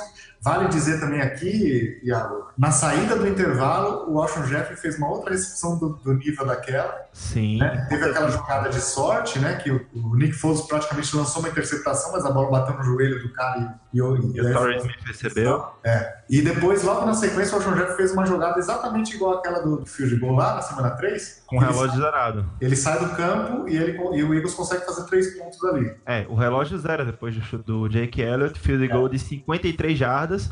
E naquele momento a gente estava atrás, apenas um ponto atrás do, do Atlanta Falcons, né? O jogo é, ficou 3 a 9 quando o Jake Elliott chuta. Uma coisa que eu esqueci de falar, que, que é importantíssimo para essa partida, é que o Eagles foi o primeiro seed 1, né? Primeiro classificado na história a ser considerado underdog nas bolsas de aposta. E aí foi que começou a história do, do underdog, né? Não éramos considerados favoritos, mesmo sendo seed 1 e jogando em casa. E o Eagles fez isso bem isso que você falou, manteve o placar baixo, mas é importante lembrar também que nós fomos melhor em todos os setores. Se você olhar nas estatísticas, nós tivemos mais first downs, nós tivemos mais jardas corridas, nós tivemos mais jardas de passe. O time foi, foi mais competente, eu diria assim. É, foi merecedor. E, e fez os ajustes, né, Eu tava falando, o primeiro tempo não foi grande coisa, mas aí começaram assim o show de RPOs, né? Que uhum. a jogada de, de de, que confunde bastante a defesa, né? Que ela meio extraída do college, o playbook do Chip Kelly, né? Mas, é, enfim, o, o Doug Peterson encontrou uma forma de sair daquele jogo mais difícil e começou a, a com muito RPO, com muita variação. É, o ataque do, do Eagles avançou mais no segundo tempo, fluiu mais no segundo tempo e a gente conseguiu essa vitória difícil, né? Importante.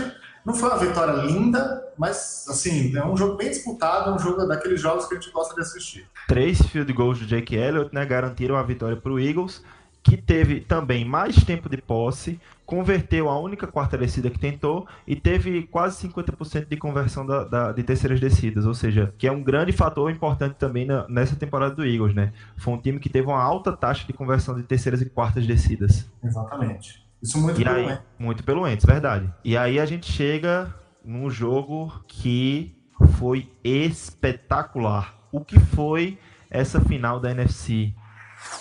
Foles steps up. He is looking. He is going deep and alone and in for the touchdown is Jeffrey. Jeffrey was open at the five, and Nick Foles hit him for a 53-yard touchdown. It's the protection. Nick Foles has a lot of time. He climbs the pocket. He pats the football. He pats it again. Pois é, a gente começou, foi um, um pouco assustador o começo, que a gente Mais um jogo como underdog, só lembrando, só lembrando, mais um jogo como underdog, né? Underdog mais uma vez, aí beirava falta de respeito, o pessoal achava que ia atropelar, inclusive o próprio Minnesota achava isso, tinha certeza que eles iam, eles falaram, o slogan deles decidiu o Super Bowl em casa, né? Bring it home, né? Aí o começo foi muito ruim, na verdade, o primeiro drive do Minnesota foi um touchdown meio que fácil até, né? Foi, lá atrás eu falei da, da- da posição de linebacker ali, a gente sentiu falta do linebacker, né? Adi Good. Foi horroroso naquele lance. Filha de uma. E aí a gente é, realmente fez aquele ajuda. O Najee Good foi- não jogou mais, né, naquela partida, né? Não, Então, ali ficou. nem no Super Bowl. Tanto que o Corey Graham jogou 80 e poucos por cento dos, dos snaps no Super Bowl, né? Fez a raiva que fez, saiu e não voltou mais. E não espero que volte. Até porque assinou com o Colts já, eu acho. Porque tá no culto, exatamente. E, e- mas a partir dali, e, e sabe o que que é interessante nesse jogo? Essa vitória foi construída porque o Eagles fez uma coisa completamente diferente. Então todo mundo, inclusive nós, achávamos que, que a fórmula teria que ser a mesma, como que foi com o Atlanta. Manter o placar baixo, fazer o, o básico, o arroz com feijão, para poder é, se manter vivo no jogo até o final e ser competitivo e através de uma chamada tal conseguir ganhar o jogo. E na verdade não. Na verdade foi quando o Nick Foles soltou o braço, teve flip flicker, teve coisas, jogadas extraordinárias. O Minnesota não sabia o que fazer, porque ele estava esperando aquele show de RPO como Atlanta. E de repente o Harrison Smith, o safety deles, eles ficavam mais no box. E aí o Minnesota começou a ser castigado no fundo. Então, e aí o Harrison Smith voltou, mas aí vinha, aí vinha jogadas mais curtas. Então, assim, eles não sabiam como posicionar a defesa no campo e o Eagles foi castigando, castigando, castigando, fazendo coisas incríveis. Mas antes desse castigo que o, o Nick Foles deu uma surra de cinta na defesa do Vikings, né? Eu acho que o, o turning point do jogo, né? Que é uma expressão que eles usam muito lá, que a NFL tem até um programa com esse, com esse turning point, né? Com essa, essa expressão, foi a interceptação do Patrick Robinson, que é retornada para touchdown, né? Porque até ali o jogo tava 7-0 pro Vikings, a gente não tava tão bem assim, a gente tomou o 7-0 muito rápido, a torcida ficou assustada, o time se assustou, mas aí a defesa tem um, tem um vídeo que aparece o Malcolm Jenkins conversando com a defesa e falando: Vamos, agora é a hora da gente mostrar porque a gente veio pra cá e dar a chance pro nosso ataque voltar pro jogo. E como eles deram essa chance, né? Ainda no primeiro quarto, o Patrick Robinson vai lá, intercepta e retorna pra touchdown. 50 jardas. Um ponto que eu quero destacar também no finzinho do jogo teve um fumble operado pelo Eagles do Derek Barnett, que é justamente a pique de primeira rodada que eles deram pra gente. então, assim, acho que o destino é bem. A história dessa temporada pode dar um filme, né? Porque realmente é uma coisa impressionante. É, Nick Foles, três passes para touchdown, né? Um pro Jeffrey, uma bomba de 53 jardas, que parece até que ele fechou o olho para arremessar, tão longo que foi aquele passe. Um pro Torrey Smith no flea flicker, que deixou todo mundo boca aberto. E mais um pro Alshon Jeffrey de 5 jardas, né? Grande jogo do Alshon Jeffrey nessa partida, né? O que você achou do, do rating do, de passe do Nick Foles nessa partida? não tem muito o que falar, né? 141.4 de rating, 26 passes completos de 33 tentados, 352 jardas para 3 touchdowns e nenhuma interceptação e apenas um sec sofrido, hein? É isso aí. E nós fomos pro Super Bowl. E Com aí- underdogs novamente.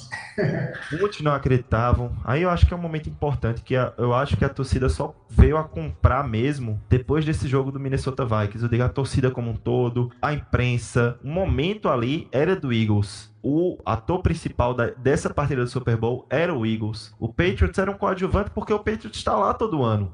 A história do Super Bowl era a história do Eagles. Que precisava fechar bem e fechou, né? O time que nunca tinha vencido o Super Bowl, o time que da última vez que disputou o Super Bowl perdeu justamente para esse New England Patriots. Ou seja, era uma história, uma história que foi sendo construída com a narrativa interessantíssima de underdogs. O time abraçou esse espírito de azarão e mostrou para que veio, porque no Super Bowl também éramos Underdogs. underdog. É, a gente era underdog não pelo, pelo time, não pelo que a gente tinha feito, né? Mas basicamente porque todo mundo acredita, e vamos falar a verdade, com razão, né? Com razão, É, com razão. Combinação, a combinação quarterback e head coach nesse tipo de jogo é importantíssimo. E eles têm caras que fizeram história, fazem parte de história. E a gente estava com um quarterback reserva e um head coach segunda Segunda lista, estreante em Super Bowl, né? estreante em playoff, estreante em Super Bowl. Então, de verdade, eu não guardo mágoas de quem colocou o Patriots como favorito, porque eles tinham razão, né? A gente Ah, também não. Justamente, e você nunca pode duvidar de Belichick e Tom Brady. Isso foi uma coisa que eu aprendi. Eu aprendi isso na partida contra o Falcons no Super Bowl anterior, no Super Bowl 51. Eu falei naquele jogo que se o Patriots virasse, nunca mais eu falaria mal do Tom Brady. E o cara foi lá e fez o que fez, né? Tem que pagar pau mesmo, porque eu, mesmo perdendo, o cara lançou quantas jardas nesse- nessa partida? 505 jardas. Ou seja, bateu o recorde não só de temporada regular de, de Super Bowl, é o recorde de qualquer jogo da história da NFL. 505 É, jardas. 505 jardas e um rate de 115. É. Uhum. É, mas é que o New England teve 600, mais de 600 jardas. Tá, tá um pouco. Pelo que eu me lembro, era mais de 600 jardas. Aqui é, no, no Teams Stats tá 613. E aí no, no jardas passado tá 515. 15. Mas é mais de vou- 600 jardas. Depois a gente confirma, mas é mais de 600. É. Foi o recorde da, da história. Foi a melhor, possivelmente a melhor atuação de um quarterback no Super Bowl. E o time dele perdeu. 613 jardas, total jardas do, do Patriots.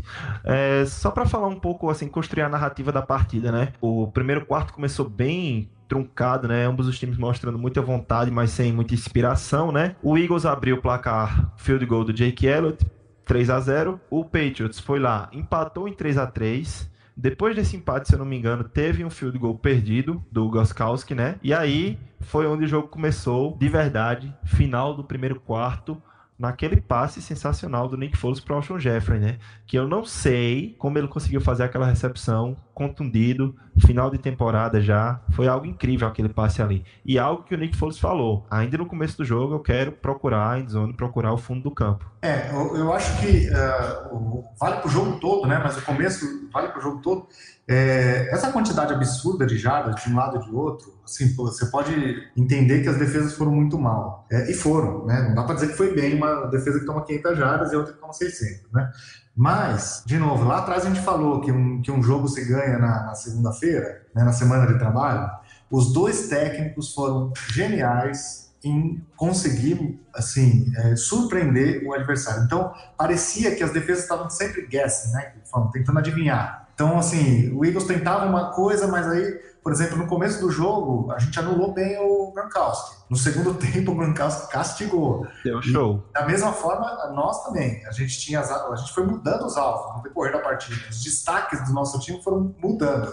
Parecia que Pois eles é. estavam controlando o Zach Ertz. Lá no fim, o Zach Ertz apareceu. Então, não começou muito bem, o, o Alshon Jeffrey começou muito bem. Depois sumiu e entrou outro. O, Eglor teve recepções importantes também, né? Sempre bom lembrar isso. Se eu não me engano, o Eglor teve quase 100 jardas. Foram, é isso mesmo, 9 recepções para 84 jardas. O Corey Clement foi outra arma importante.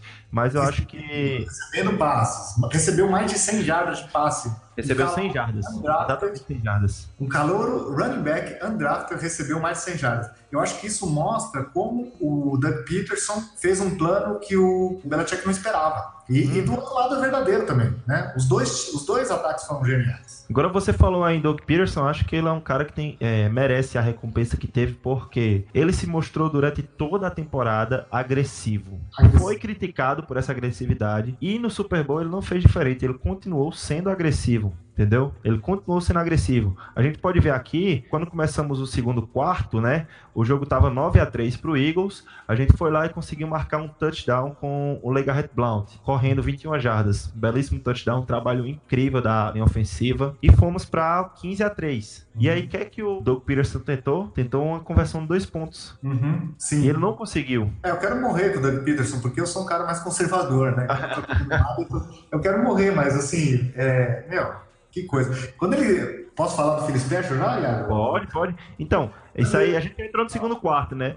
O Eagles abriu 15 a 3, o Guskowski foi lá, chutou um field goal 15 a 6, o Patriots continuou melhorando na partida, foi crescendo, anotou um touchdown corrido bem parecido com o que o Eagles anotou, só que com o James White, né? E a partida tava 15 a 12, o Eagles tinha a posse final, basicamente, faltava ali 35, 40 segundos pro final do jogo, mas estávamos numa quarta descida na linha de uma jarda. Nós estávamos 15 a 12, se a gente chuta o field goal, 18 a 12, abre 6 pontos, digamos aí, né? Tava bom, né? É, tava bom. Tá e aí ia pro intervalo com 6 pontos de, de vantagem. Foi Sendo que, aí, pontos.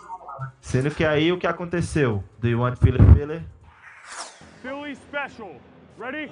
Foles in the gun. Here we go, here we Lemon go. to his right. Now lines up behind. Foles. Easy, Foles. easy. Kill, kill. Moves to Lane, the right, goes directly to Clement. Clement reverses it, and the pass goes into the end zone. Touchdown by Nick Foles! Let's go. Let's go. É, então, aí o, o Nick Foles teve a ideia, né? Na verdade, uma quarta descida. O, o Doug Peterson falou que ia, né? Ele disse que ia, né? Começa aí, ele disse a gente vai. É, o Go For foi a chamada do. E aí ele chamou o Foles para conversar e o Foles chegou com essa ideia brilhante de fazer a, a trick play justamente naquele momento crucial do jogo. O Doug Peterson olhou para a cara dele assim com aquela cara de, sabe, garoto que vai fazer a coisa errada, sabe? Vai fazer malandragem. Mas ainda ficou o Legarrette Blount na sideline quando soube que era Philly Special. É. Você vê a cara dele, ele fica. Uh, what? É, parece aquelas crianças mesmo que vai fazer a traquinagem, né? Exatamente. E tem uma coisa a se destacar do Philly Special, né? Execução, perfeita. Aham. O Nick Foles vendeu muito bem que estava fora da jogada. Ele ainda fica paradinho, olha pra trás. Depois que ele olha pra trás, que ele vira que não tem ninguém ali, ele corre e agarra a criança como perfeitamente, velho. Aquilo ali foi preparado, ele estava tão preparado para executar que justifica a confiança que ele teve de, de sugerir a chamada, né? Então realmente ele estava mesmo, ele, só, ele sabia que ele era capaz de fazer o que ele fez. E é engraçado porque o Patriots tentou uma jogada muito parecida com essa, ainda no segundo quarto. Eu acho que no final do primeiro quarto e no segundo quarto. E não conseguiu, né? O, o Tom Brady do- dropou pifiamente a bola, né? Pois é. E aí fomos para o intervalo. Show do intervalo ridículo, Justin Timberlake. Primeira vez, primeira vez na minha vida que eu nem assisti, porque eu tava tão empolgado com o jogo ali, tão agoniado com aquela sensação do Super Bowl que eu nem vou te confessar que eu nem assisti, né? Eu não vou falar muito do show, não. Eu achei, achei que já teve melhores da, da NFL, mas teve gente que gostou também. Acho que depende do quanto você gosta do cara também. É, é aquela história, né? Go- gosto é igual abraço, tem gente que não tem. aí a gente volta no intervalo e aí o jogo se torna uma trocação franca, né? O Patriots, como sempre, é um time que faz ajustes perfeitamente. É, o Belichick é um mestre nisso, né? E perdendo por 22 a 12, tinha que fazer ajustes. E o principal alvo do Patriots se torna o Gronkowski, que é muito maior do que os- a secundária do, do Eagles, né? E aí se tornou um matchup difícil para essa secundária. É, a gente não tinha comparado o Gronkowski, é, aquele touchdown que ele fez em cima do Darby deu um pouco, deu um pouco de dosinha do, do Darby, que isso mostra que ele não tinha nenhuma condição, mas ele precisava de um pouco de ajuda também, né? Vamos falar que a chamada fez ali podia ter, ter sido melhor, mas enfim, os ajustes, né? Não Tem jeito, os ajustes e, e, assim, a impressão que dava no segundo tempo, terceiro e quarto, quarto, quarto, é que o Patriots ia conseguir tudo que ele queria em termos ofensivos, né? Porque ele realmente marchava sobre a nossa defesa. Então, realmente, e é, e é ruim, né? Porque quando o ataque do Patriots está jogando nesse nível, você olha pro placar, olha pro, pro relógio e fala, não vai dar para ganhar, cara. Não vai dar, porque assim, eles vão fazer o que quiser. Vai chegar no drive final, eles vão fazer o que quiser. Porque, né? Assusta, né? Assusta. A gente espera. Né? E a gente espera que o Tom Brady vai fazer aquela mágica que ele sempre faz no final de jogo, que ele fez contra o Atlanta, que a gente tá acostumado ele a fazer, né?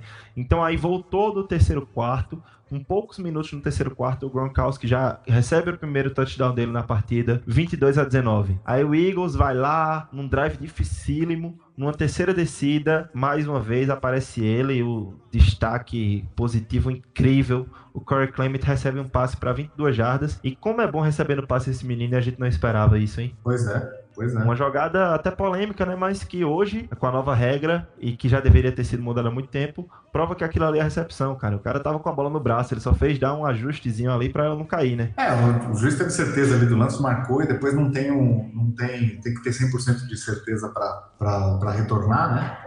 Não tinha como retornar mesmo. Pois é. E aí, nesse momento, o jogo estava 29 a 19 pro Eagles, 10 pontos de vantagem. Só que aí começa o comeback do Patriots, né? Chris Hogan aparece, recebe um touchdown, 29 a 26. O Eagles vai lá, dá uma aliviada com um field goal de 42 jardas do Jake Elliott. Mais uma vez sendo importantíssimo. Acertou três field goals, um de 25, um de 42 e um de 46 no final do jogo. E o jogo, naquele momento, depois do field goal de 42 jardas, 32 a 26. Apenas 6 pontos de diferença. E aí, o desespero, né? Bate aquele nervosismo, aquele medo. A gente achando que não vai dar pra gente porque o Gronkowski aparece mais uma vez, recebe um touchdown e o Patriots passa à frente pela primeira vez na partida, faltando 9 minutos para o fim do jogo, 33 é. a 32 pro Patriots. Eu estava assistindo, o eu tava assistindo um jogo na casa de uns amigos e tinha de outros torcedores de outros times, né? E eu escutava os comentários atrás de mim, assim, porque eu estava super nervoso, não conversava com ninguém, né? E comentários do tipo assim, tá vendo? É, eles fazem isso mesmo, já virou. E eles davam a vitória do Patriots com como certa, porque eles conseguiram virar o jogo. É como se assim, ah, os caras, os caras, tá vendo? Eles já viraram. É, agora eles vão manter tal. E no fundo, no fundo, eu também achava isso, eu tava torcendo. Aquele drive seguinte ia ser decisivo, né? É, e, e foi, né? Foi decisivo. E logo no começo do drive a gente passou uma dificuldade, não uhum. conseguimos. A gente estava na metade do campo, aí vai a coragem de novo. A gente estava na metade do campo, menos da metade do campo, ou seja, no campo de defesa, e a gente se viu numa situação de quarta descida, quarta para dois, Naquele momento, de verdade, não era o fim do mundo. Assim, psicologicamente, chutar o punch era horrível, mas não era o fim do mundo, porque ainda, a gente ainda tinha condição, tinha tempo para recuperar a bola e tentar de novo. Sim, o problema é o seguinte: de ponto só a diferença, né? É, como o Patriot já estava na frente do placar e ele estava marchando avassaladoramente pela nossa defesa, o Doug Peterson falou: eu não vou entregar a bola para esses caras, não. Eu vou tentar a quarta. E tentou a quarta defesa. Mostrando aí... mais uma vez o, o, seu caráter agressivo, né? Que ele sempre teve durante toda a temporada e foi importantíssimo para manter o time vivo, né? É. E aí o Eagles conseguiu a quarta descida, mas por muito pouco, né? Recepção de Zach Ertz. É, o Zach Ertz, ele estica o braço ali, consegue. E aí ele foi dando sequência até que ele chegou na endzone também numa, numa recepção que deu contestação de arbitragem, né? Ele deu três passos ali, né? É uma, é uma ele completa o futebol move, ele se torna um, um, becomes a runner, né? Se torna um corredor e ali não, para mim esse aí era inquestionável. Para mim não tinha dúvida nenhuma que ali foi touchdown. Foles fires slant touchdown Zach Ertz He caught it, he bobbled it, and he never let it drop. And he finished with the football. The ball did.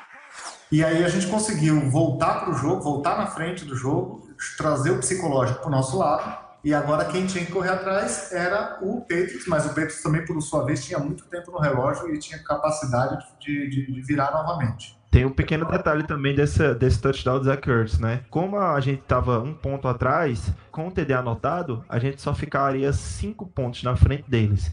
Então é uma situação óbvia de tentar a conversão de dois pontos, né? Tentamos mais uma vez e não conseguimos. Não conseguimos de novo.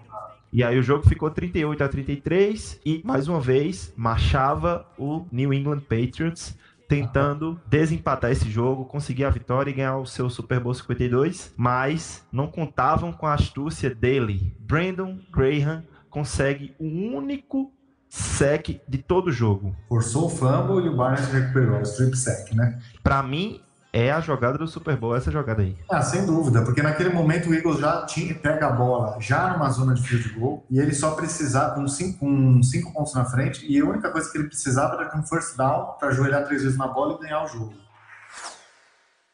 It is second down and two. Brady with White to his right. Brady back again. He steps up, he's hit and falls forward. He fumbled and he it. fumbles the football, and the Eagles have it. It is recovered by Barnett. Barnett. Brady fumbles, and Barnett has the ball. They finally There's hit the turnover. Brady. They finally hit Tom Brady, and Barnett comes up with the football. Oh, there is that turnover we prayed for. Mas nesse momento, Iago, o, o nosso querido Doug Peterson, que foi agressivo a temporada toda, nesse momento ele não foi. Ele cagou. Ele, cagou na latinha. Ele ficou com medo. As três descidas ele tentou correr e o Belichick pedia tempo, cada vez que a bola caía ele pedia tempo. Não queimou nada de relógio e o Eagles se viu numa, situação que ele tinha que chutar para fazer os três pontos. E esses três pontos eram importantíssimos porque, eh, além do- de aumentar a vantagem de 5 para 8, a gente tinha a questão de posição de campo. Que se o Jake Elliott erra aquele chute, o Brady pega a bola. Cinco Na pontos linha de 40. numa posição de campo muito melhor, muito mais favorável. Então ali eu ajoelhei no chão e fiquei rezando né, que o Jake Elliott não ia deixar a gente na mão naquele momento. E não deixou, e a gente conseguiu. Here is a 46 yarder to give the Eagles an eight point lead. Ball is spotted. The kick is away. And the kick is. The biggest kick in Jake Elliott's life, right there. E é engraçado, né? Porque eu acho que naquele momento o Doug Peterson se sentiu tão perto, tão perto, tão perto do Lombardi Trophy, né? Do Super Bowl, que ele não conseguiu ser tão agressivo quanto ele é, né? Mas por, pra nossa sorte e pra competência do Jake Elliott, né? Que se mostrou um, um kicker competente. Faltando 1 minuto e 5 segundos pro final, ele converte o, o field goal de 46 jardas e o Eagles abre os 8 pontos que aí forçaria o New England Patriots mesmo marcando um TD aí para conversão de dois pontos, né? Uhum. E eles ainda tiveram a oportunidade de lançar para a endzone. A gente não sabia se ia ser uma ou duas, ia depender do tempo que eles iam perder na, na, na jogada, né? Então o Brady conseguiu lançar uma bola, mas a pressão que o Brady sofreu antes da Hail Mary decisiva fez com que o Brady perdesse dois segundinhos. Esses dois segundinhos foi suficiente para zerar o cronômetro antes da bola cair no chão. Pois é. Uma- ele acabou que só teve uma tentativa e aí a nossa, foi a nossa festa. E a bola que ele lança antes do, do Hail Mary final, o Darby quase interceptou ela. Pois é, é verdade. Teve isso também. E aí o Eagles se torna o campeão do Super Bowl 52 numa história mais que incrível, numa história de underdogs, numa história de um quarterback reserva que foi draftado para ser nosso quarterback titular, saiu daqui, comeu o pão que o diabo amassou lá no Rams, foi reserva no Chiefs, voltou para a sua casa, que é a Filadélfia, porque ele considera uma casa que foi onde ele foi draftado, onde ele foi o quarterback titular por dois anos e meio, e ganha um Super Bowl. O que dizer dessa história, hein, Edu? Ah, é sensacional. Aquela, é, realmente eu falei, pode virar um filme, roteiro, aí o roteirista vai ter que decidir se ele começa, se ele faz que nem a gente, começar lá atrás, dois anos a- atrás, ou se ele fala só da temporada, enfim, aí vai da, da- da competência do roteirista, mas é uma história simplesmente inacreditável e a gente vai se lembrar para sempre. Eu já assisti o Super Bowl oito vezes, né? Então, e já vi a temporada toda, já revisitei a temporada toda. Tá faltando só revisitar o jogo contra o Atlanta e Minnesota. Mas Minnesota também já vi umas duas ou três vezes. O Super Bowl eu assisti acho que três vezes ou quatro. Mas aí eu também comprei o, o DVD, né? Produzido pela NFL Filmes, que ele faz meio isso que a gente fez hoje, sendo que com imagens belíssimas e momentos chaves da, da temporada, mostra um pouco de todos os jogos e mostra um pouco da história do Super Bowl, né? É algo que vai ficar guardado para sempre nas nossas memórias, mas que não precisa ser só esse, né? Eu acho que ficou um sentimento de que a gente pode mais e que talvez a gente possa até chegar lá para repetir esse feito em breve. Isso aí. like a nigga sneeze. Ufa, foi longo, hein? Foi logo esse, uma hora e meia de programa. Espero que vocês tenham gostado, né? A gente ali pensava em fazer um pouco de projeções para 2018, o que esperar desse time, brigas de posições, mas aí a gente vai deixar esse tema pro próximo programa para que esse não fique tão longo, tá, galera? Então, eu já vou pedindo aqui para vocês, o tema do nosso próximo Greencast vai ser projeções 2018. Talvez a gente faça uma projeção de vitórias e derrotas, analise brigas por posições. Então, mandem suas perguntas pelo e-mail greencastbr@gmail.com. qualquer dúvida, apontamento que você tenha que fazer pra gente, o que você achou de bom, o que você acha de ruim, o que você achou desse programa número 13, o campeão voltou, o Greencast voltou com tudo e agora voltou para ficar, não vai ter mais hiato, a gente não vai deixar mais essa peteca cair. Então, mande e-mail pra gente com suas opiniões, sejam negativas, suas análises positivas, o que for. Mandem suas perguntas pro próximo programa que a gente vai tentar responder, beleza, galera? Perguntas em greencastbr@gmail.com. Muito obrigado, galera. Não deixem de seguir o nosso Twitter, greencastbr. Eu queria agradecer aqui ao Edu, que faz um trabalho de análise e comentário sensacional, Edu. Muito obrigado por estar aqui conosco mais uma vez, de contar essa história junto comigo. Deixa aí suas palavras para a torcida do Eagles aqui no Brasil. Bom, em primeiro lugar, o Eagles ganhou o Super Bowl, né? Claro. Frisar isso aí, que nós somos o atual campeão do Super Bowl, né? Exatamente. E, assim, agradecer, na verdade é um prazer enorme, né? Esse programa foi lindo de fazer, né? Porque reviver essa história é, é incansável para mim, né? Eu, eu que agradeço esse espaço aqui no Greencast.